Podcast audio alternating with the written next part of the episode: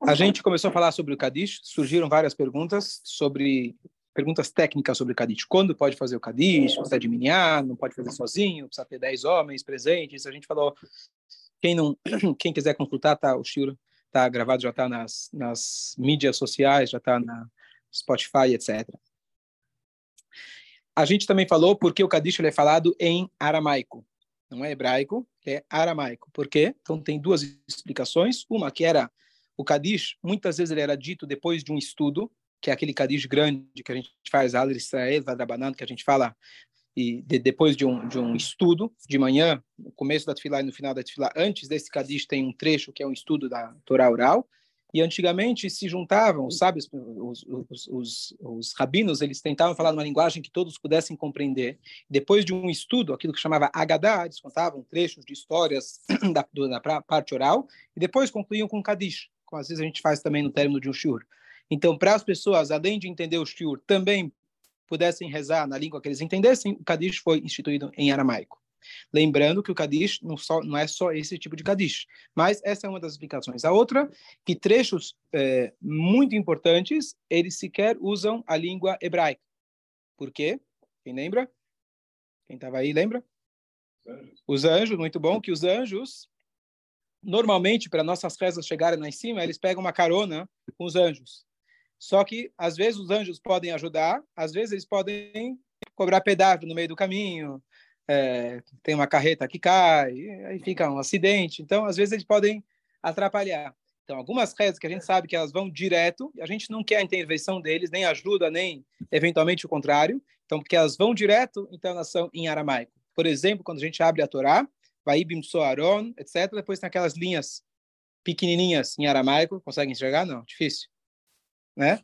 É difícil de enxergar. E quando você vai começar a ler, o Hazan já terminou já terminou. É? E ainda as palavras são, se é que você sabe um pouquinho de hebraico, essa daí ainda é aramaico, é difícil, mas esse trecho é muito importante, e justamente a gente fala com o Arona Código aberto, é um pedido, uma reza especial, ele também é em aramaico. Isso é mais um exemplo. Quando a gente faz a silichot, em preparação para o Rosh Hashanah, lá no finalzinho também tem um trecho em aramaico, também é um trecho mais especial. Então, tem essa regra de que quando a gente quer pular a intervenção dos anjos, a gente fala em aramaico. Então, daí a gente vê mais uma coisa, mais um detalhe, como o Kadish realmente ele é essencial, importante, como ele vai direto lá em cima. E a gente contou aí também a história do Rabi Akiva, de que como o Kadish, ele ajudou a alma de uma de uma pessoa que ao longo da sua vida tinha feito tudo de errado, e o Rabi Akiva conseguiu resgatar o filho daquela pessoa, que ele fosse até a sinagoga, dissesse o Kadish, dissesse o Barichu, as pessoas respondessem, e com esse conjunto de estudo de Torá e Kadish, etc., ele conseguiu libertar aquela alma que estava sofrendo bastante. Aqui até aqui a gente falou semana passada. Vamos agora passar para mais alguns pontos.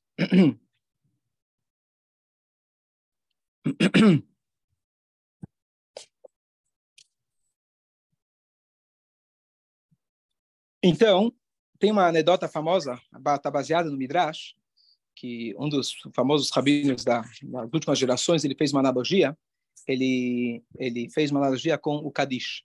Então, a, a, anedota conta, a parábola conta que havia uma, uma, um rei que ele saiu do seu palácio e ele estava andando, caminhando por aí. E ele escuta, de repente, uma pessoa tocando um quinor. Quinor é um violino ou uma harpa, depende da, tradução. Antigamente era harpa, hoje é violino. Então ele ouviu alguém tocando esse quinor, essa harpa, e ele gostou muito da música. Ele perguntou para ele o que você está tocando. Estou tocando uma música pelo nosso, em honra ao nosso rei. Eu mal conheço ele, nunca vi ele, mas eu sei que ele não dorme à noite preocupado conosco. O rei que não estava apresentado como rei ficou muito comovido. Ele falou: Bom, agora você não é mais um pastor, você é uma pessoa pobre, você agora vai voltar comigo para o palácio, você vai se tornar uma pessoa muito importante. Bom, o tempo passa, o dinheiro sobe na cabeça, a fama e o poder, e ele já começa a se achar. Até que belo dia ele estava tão com vontade com o rei que ele maltratou o rei. Quem maltrata o rei, a gente falou na última aula, que ele tem, o rei pode dar para ele, hein, que ele entre, é, ele entre com uma cabeça e saia sem uma. Né? É, é. E o rei então decretou para ele pena de morte. Mas ele concedeu para ele o último pedido. E o último pedido daquele menino foi: olha, eu me lembro daquele momento tão emocionante que o rei ouviu a minha música e ele me ele me, me adotou, mudou minha vida. Estou muito arrependido. Eu queria pelo menos ter o, o privilégio de tocar mais uma vez essa essa harpa. E aí ele toca essa harpa e na hora que o rei escuta essa harpa, ele lembra daquele momento onde ele estava chateado, onde estava triste, e essa pessoa foi aquele que realmente encantou, alegrou ele, e ele falou: Bom, você está absolvido. Essa é a, a, história do Midrash. Então, tem uma alusão, essa história famosa se compara com o shofar no Rosh Hashanah, mas ele fez alusão com Amen Yeresh Todo Yehudi, ele tem consigo essa harpa. Aquela frase mágica que ela consegue encantar Hashem, consegue despertar a nossa conexão com Ele, lembra de que nós não somos nada sem Ele, nós como Yehudi, como povo coletivo, a gente não era nada, estava no Egito e Hashem resgatou a gente, deu para a gente a Torá, Atá virou mamtano, mikolamim, Hashem nos elevou etc. E essa frase é aquela harpa que soa nos ouvidos nossos e de Akadosh Baruch. Então, quando a gente responde Amém Merabá, é uma frase mestre, que ela tem esse poder de realmente de é, encantar, a ponto de que nossos sábios dizem que aquele que responde Amém Merabá com toda a sua força, é, é tirado, absolvido, ele é absolvido de decretos negativos de 70 anos para frente. De 70 anos. Quer dizer com toda a força? Então tem discussão se é com toda, todo o volume da voz ou com a força de coração. E o consenso fica de que é com o coração. Você não escuta as pessoas gritando, você não pode falar mais alto do que a pessoa que está falando o Kadish. Seria um desprezo. Então, aqui a gente vê como realmente é, esse Kadish tem uma força, dizer Yeresh Merabá tem uma força especial. certo? Ok?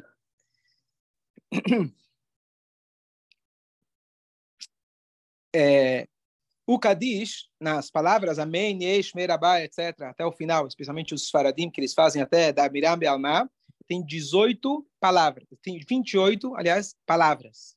E 28 em hebraico equivale à palavra koach, que quer dizer koach, força. Shkoyach se fala, né? Não é shkoyach, na verdade é yasher koach, mas o koach significa força. Então esse yesh merabá não é à toa, ele tem um valor numérico o correspondente à palavra força. E aí tem uma alusão interessante. Fala. Também. É, só tem letras. Tem 28 letras. Ah, até Armaiá? É, até Ibará, até.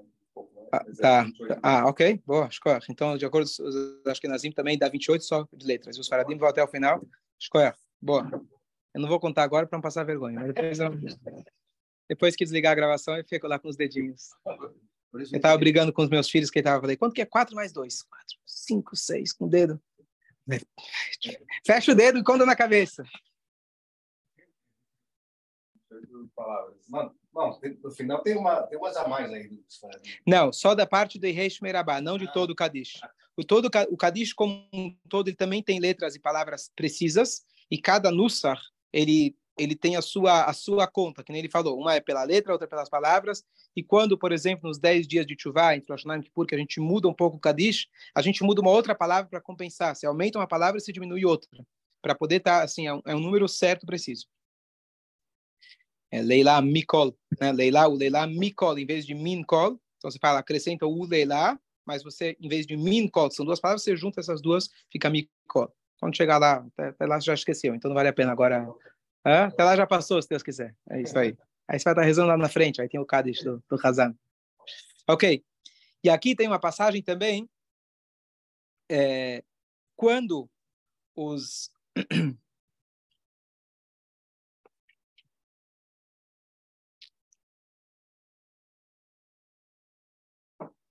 Estou tentando lembrar só quando, quando que Hashem fala, Veatá, é, Moshe ele fala, Veatá, Igdal Nakoach Hashem, Kasher Dibata Lemor em, em Retegel ou Meraglim? Acho que é Meraglim ou Retegel. Bom, algum momento, não lembro agora exatamente qual foi, onde Moshe estava pedindo pelo povo.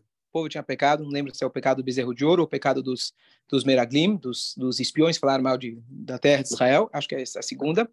E aí Moshe bem, ele vira para Hashem, tipo, em proteção do povo de Israel, ele fala, olha Hashem, é essa parte assim, os espiões. Hashem falou, eles vão morrer aqui no deserto, vou acabar com todo mundo e etc. Vou começar uma nova nação de você. estou na dúvida qual das duas era. E aí Moshe Rabbeinu ele começa a, a confrontar Hashem. Ele fala, Ve'atá igdal na. E agora que a força de Deus se engrandeça, como você disse. Porque daqui a pouco os povos vão dizer, olha, você tirou esse povo do Egito, mas quando era para encarar os reis de Israel, de Canaã, você ficou com medo, então você matou eles no deserto. Então Deus, fica forte, se controla, e aí conceda a nós o perdão. Essa é a linguagem. O Xerabeno era corajoso. E aí ele fala, igdal na Hashem, que a força de Hashem seja engrandecida.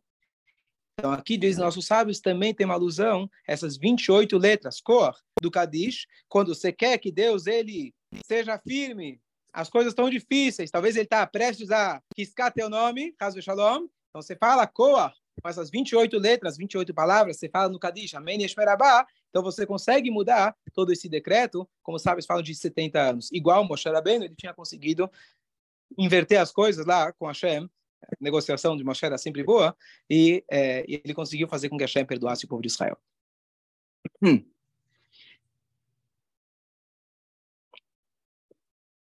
Agora, é, essa história eu li, muito bonita. Tem um rabino famoso em Israel, sei se ele é vivo ainda, Rav Gifter, da da famosa Yeshiva de Tels, uma Yeshiva muito famosa em Israel. E ele, é, uma vez ele foi convidado por um ex-aluno dele para ir até comemorar o casamento, celebrar o casamento dele. E era fora de Israel. Pelo jeito, era um aluno, não sei, de alto calibre, não sei qual era o critério que ele usava.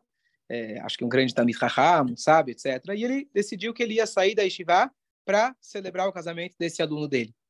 E ele ainda, aquele que estava, é, aquele que estava, o, o, menino que ia casar, ainda não só que pagou para o rabino, ainda pagou para mais oito, oito pessoas que viessem com eles, é, que viessem com ele para celebrar o casamento. Tá bom?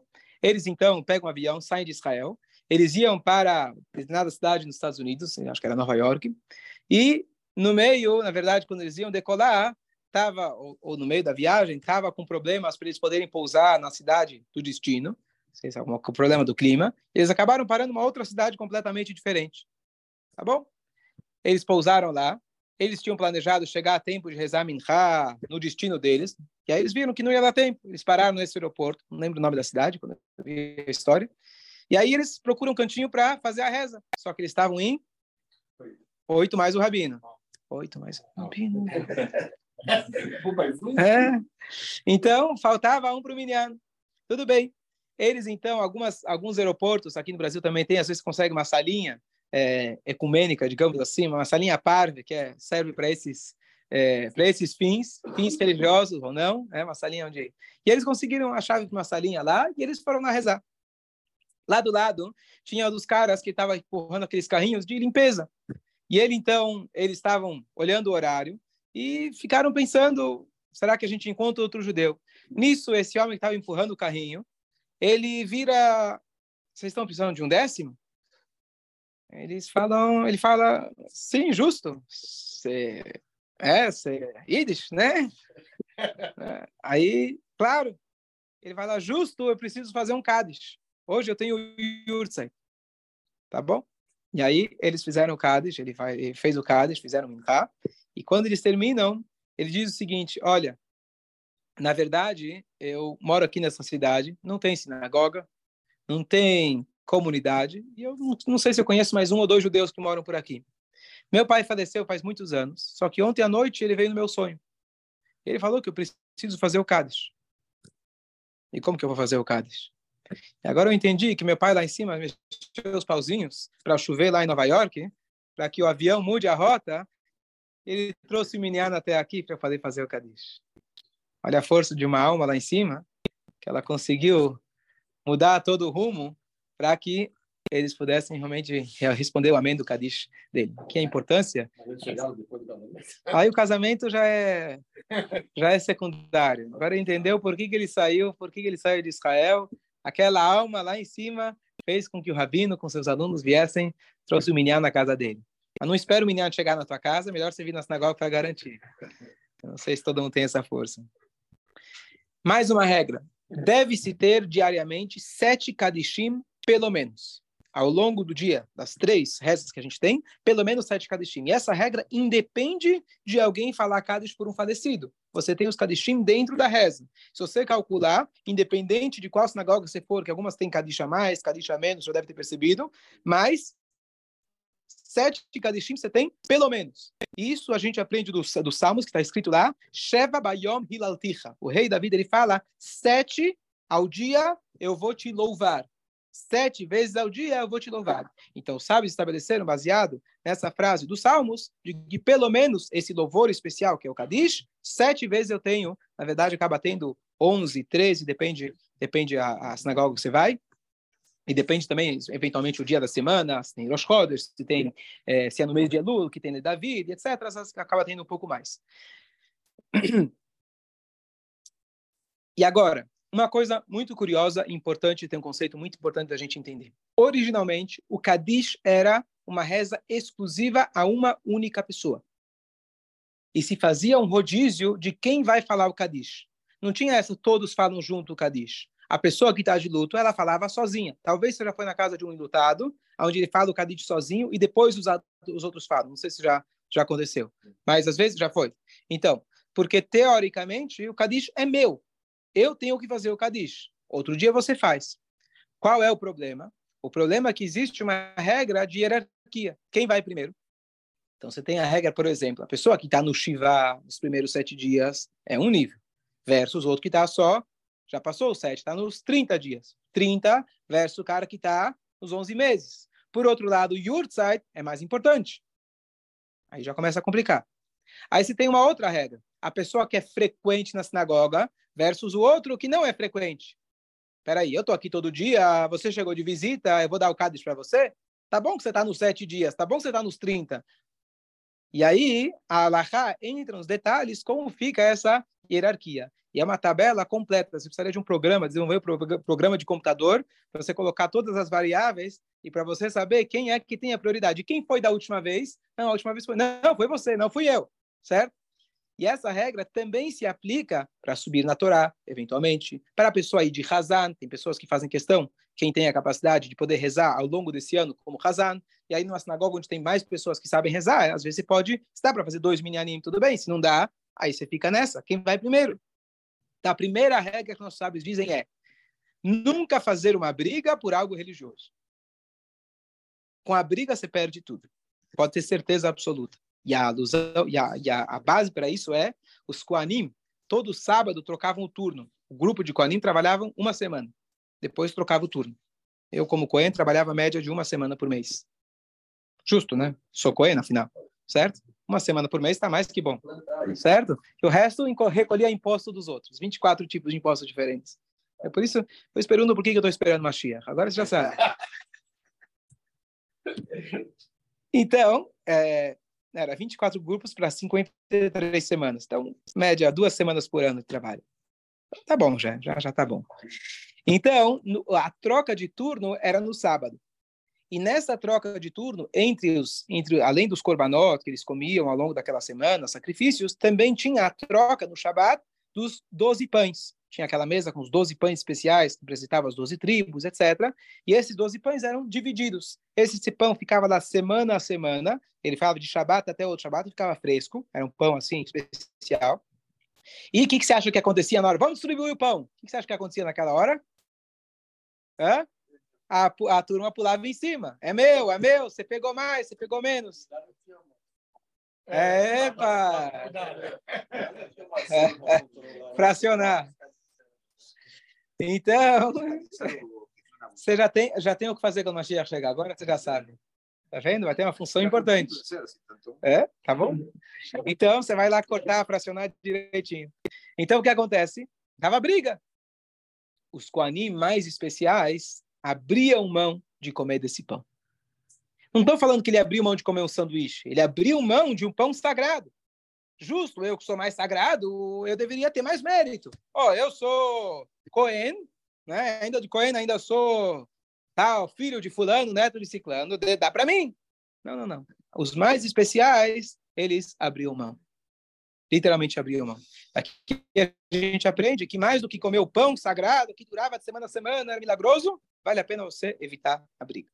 Então, assim funciona também para qualquer coisa. Você acha que teu pai lá em cima, ele está preocupado com fazer o Kadish, ou ele vai ficar mais chateado ou mais afetado que o filho dele está fazendo briga?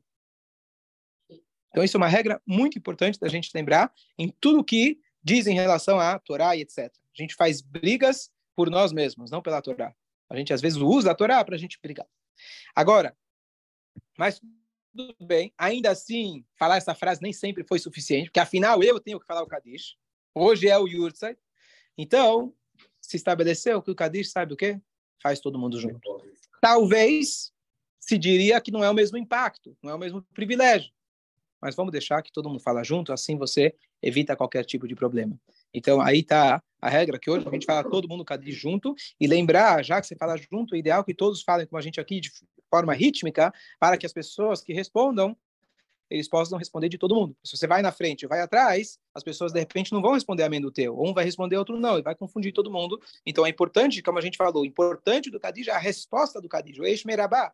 Então, por isso precisa ter o minyan, porque tem a resposta para ter. Hã? Que? Essa resposta tem mais, mais importante que o próprio Kadija, exatamente. Mas aí não são as pessoas. Não, não, mas você tem um. Você tem um mérito de provocar com que as pessoas respondam a Menesh Merabá. Entendeu? Então, é mérito você está causando que os outros respondam a Menesh Merabá.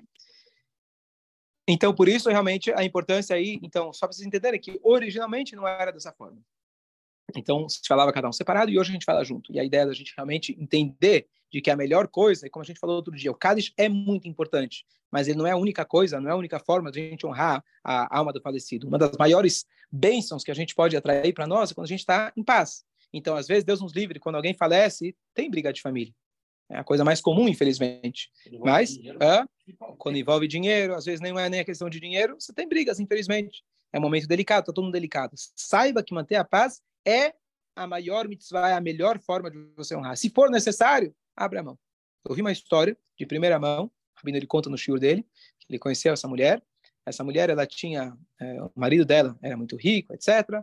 E ele acabou tendo um problema com esse sócio dele, e estava rolando na justiça já há muito tempo uma questão de, sei lá, 30, 50, não faz diferença, 100 milhões de dólares, 30, 50, 100, já não sei se quanto muda, mas uma, uma, uma, coisa assim tremenda, enorme. E o marido, infelizmente, teve acho que uma parada cardíaca, ele faleceu. E a mulher, no dia seguinte, ela foi lá até o tribunal e ela falou: Eu abro mão dessa, dessa disputa, não quero mais saber. Deixa ele ficar com dinheiro. Tá bom? E ela contou para o rabino, já isso anos depois, ela falou: Olha, eu tinha uma opção, brigar por 10 anos, eu tinha de tudo para ganhar, talvez para ganhar esses 100 milhões, o que fosse, mas ia estar tá perturbada por 10 anos. Prefiro colocar minha cabeça no travesseiro tranquila, vou viver uma vida mais apertada, mas eu vou estar tá tranquila. Isso é sabedoria. Isso é sabedoria. Então, essa história fica porque, infelizmente, a gente escuta muitas histórias de briga por herança e etc. É claro que é fácil eu contar essa história. Quando está quando tá apertado você sabe que você tem uma coisa a receber e você tem alguém que está tirando alguma coisa que você acha que é sua ou que não é sua e etc. Tem situações onde os, os, os filhos estão brigando e o velho nem morreu ainda. Mas já brigaram, já de olho na, na fortuna do velho que ainda não morreu. Então, a gente entender realmente o que tem valor na vida, a gente se trabalhar para a gente colocar na balança se o nosso bem-estar emocional vale realmente esse dinheiro. Não estou dizendo que a gente não precisa brigar, não precisa discutir, a gente tem que lutar pelos nossos direitos. Aqui é um caso extremo, mas a gente entender o quanto vale a pena brigar. Ok? Mas a, a culpa não seria da. Não deixou nenhum para evitar o, o falecido. Que não deixou seguro de vida? Deixou até deixar e dar confusão já ter deixado antes para não ter essa confusão? Não, primeiro, primeiro que é, exatamente. Então você tem lá é, não é não é às vezes se dá para dividir em vida, claro que facilita. E tem gente que faz isso justamente para evitar esse tipo de mas mesmo assim alguém pode falar não, mas não foi bem assim, etc. Você pode ainda recorrer. É, e se você quer procurar briga, você ainda pode brigar. Você sabe que não é tão difícil para brigar. Eu não sei os detalhes do caso exato, mas é é, é, um ponto que a gente pode aplicar em várias áreas da nossa vida, não só em herança, mas várias áreas da nossa vida, a gente abrir mão e, ah, mas eu sou trouxa, você é bobo, você está perdendo dinheiro. Às vezes estou perdendo dinheiro, mas estou ganhando tranquilidade. Aconteceu isso comigo, literalmente. Isso acabou de contar. E você ganhou tranquilidade. Se eu tinha empresa, a empresa era minha. Bom exemplo. Ok.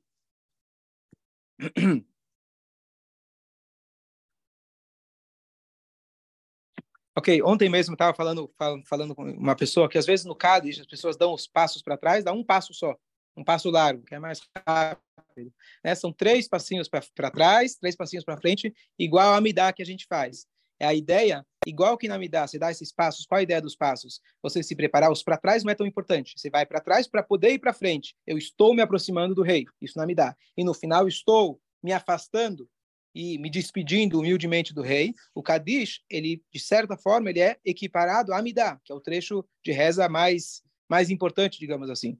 Então, o Kadish, da mesma forma, então você fala com os pés juntos, no final você faz o Shalom, dá os três passos, está se despedindo do rei, como se fosse Amidá. Portanto, também deve ter um outro cuidado de que quando a pessoa está fazendo Amidá, você não pode passar na frente dela. A pessoa está fazendo Amidá, você não pode ficar atrapalhando ela, passa na frente, passa do lado, passa atrás. Então, a mesma coisa com o Kadish, você tem que evitar de passar do lado, passar, atrapalhar a pessoa que está fazendo o Kadish. Então, confesso que às vezes eu não tomo esse cuidado. Vou pegar o Teilim, mas eu vou tô obrigado a tomar mais cuidado. Ok. Mas se não tem lugar, faz pelo menos algum movimento. Não entendi. Se não tem lugar entre Se não tem espaço entre as cadeiras, então faça algum movimento, mas você também pode se programar de antemão e fazer o Kadish num lugar onde você possa fazer. Eventualmente, você fica num canto e na hora do Kadish você fica no corredor. Porque tem vários que se podem, então... Tá bom, aí tudo bem. Aí você evita a briga e faz um pequenininho, pelo menos. Eu faço. Pelo menos fazer um passinho pequeno. De dançarino. Você bailarina.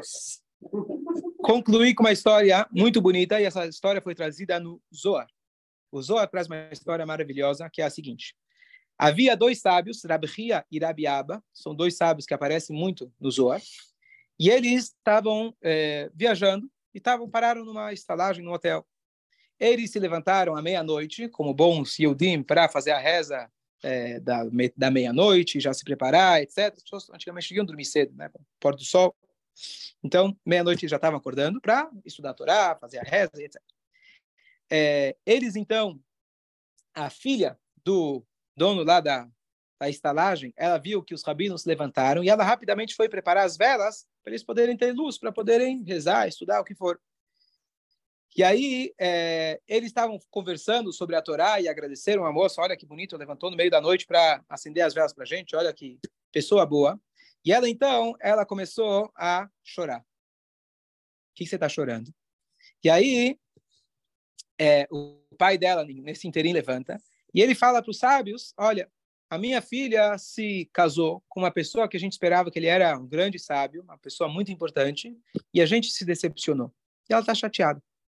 Qual que é a história? Ele falou: Olha, a gente estava um dia na sinagoga e a gente viu, eu vi, um jovem rapaz, a linguagem é que ele pulou do telhado, que ele viu que estavam começando o Kadish, Reish Merabá, para poder responder o Reish Merabá sei se ele pulou do telhado literalmente, não é uma receita para a gente copiar, mas ou seja, ele foi lá, deu um pulo muito grande para poder pegar o Kadish, saiu correndo para poder pegar o Kadish, para escutar o, Kadish, responder Shmerabá, e a gente falando, quando a gente viu essa atitude dele, a gente falou, esse é o cara, esse é o cara que eu quero para minha filha, pessoa que teve essa essa coragem, essa agilidade para responder a mente Shmerabá, a gente pegou ele, com certeza deve ser um grande sábio, ele sabe da importância, ele dá importância, ok?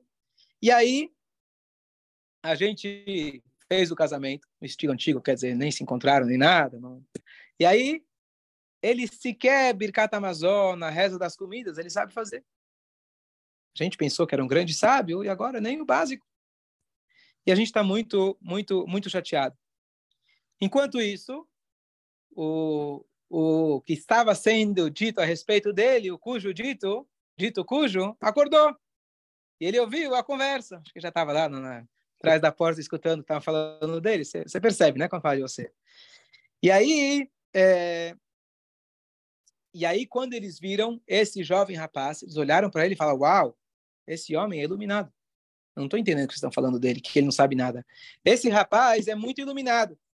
Eu estou vendo que a face dele está cheia de Torá ele, ou pelo menos talvez nas futuras gerações, o filho dele vai ser um grande sábio.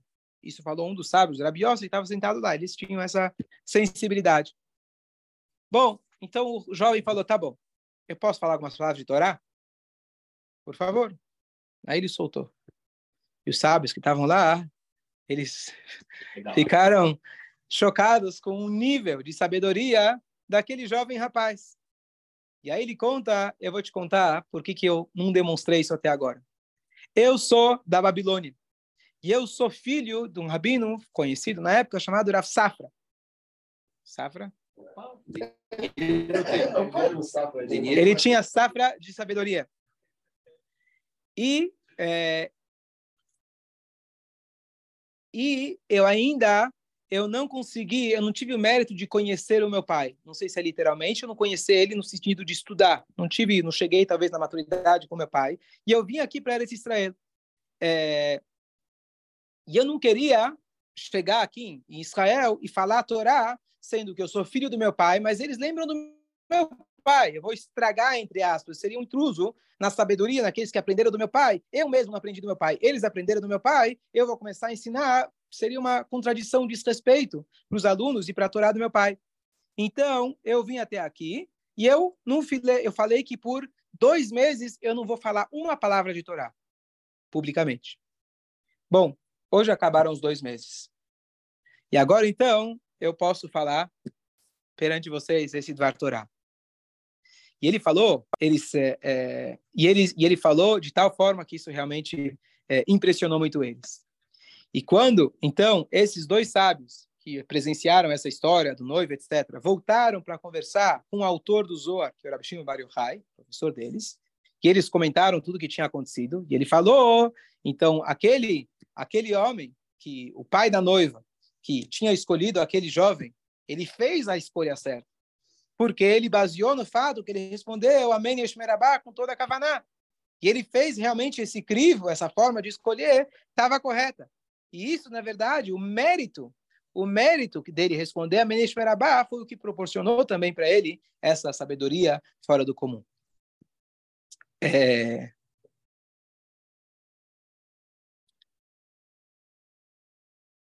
E aqui a gente aprende, então, aqui o, o, o Shulchan Aruch, Código de Lei Judaico, ele fala para a gente que a gente não só deve responder a Menesh devemos correr para responder a Menesh.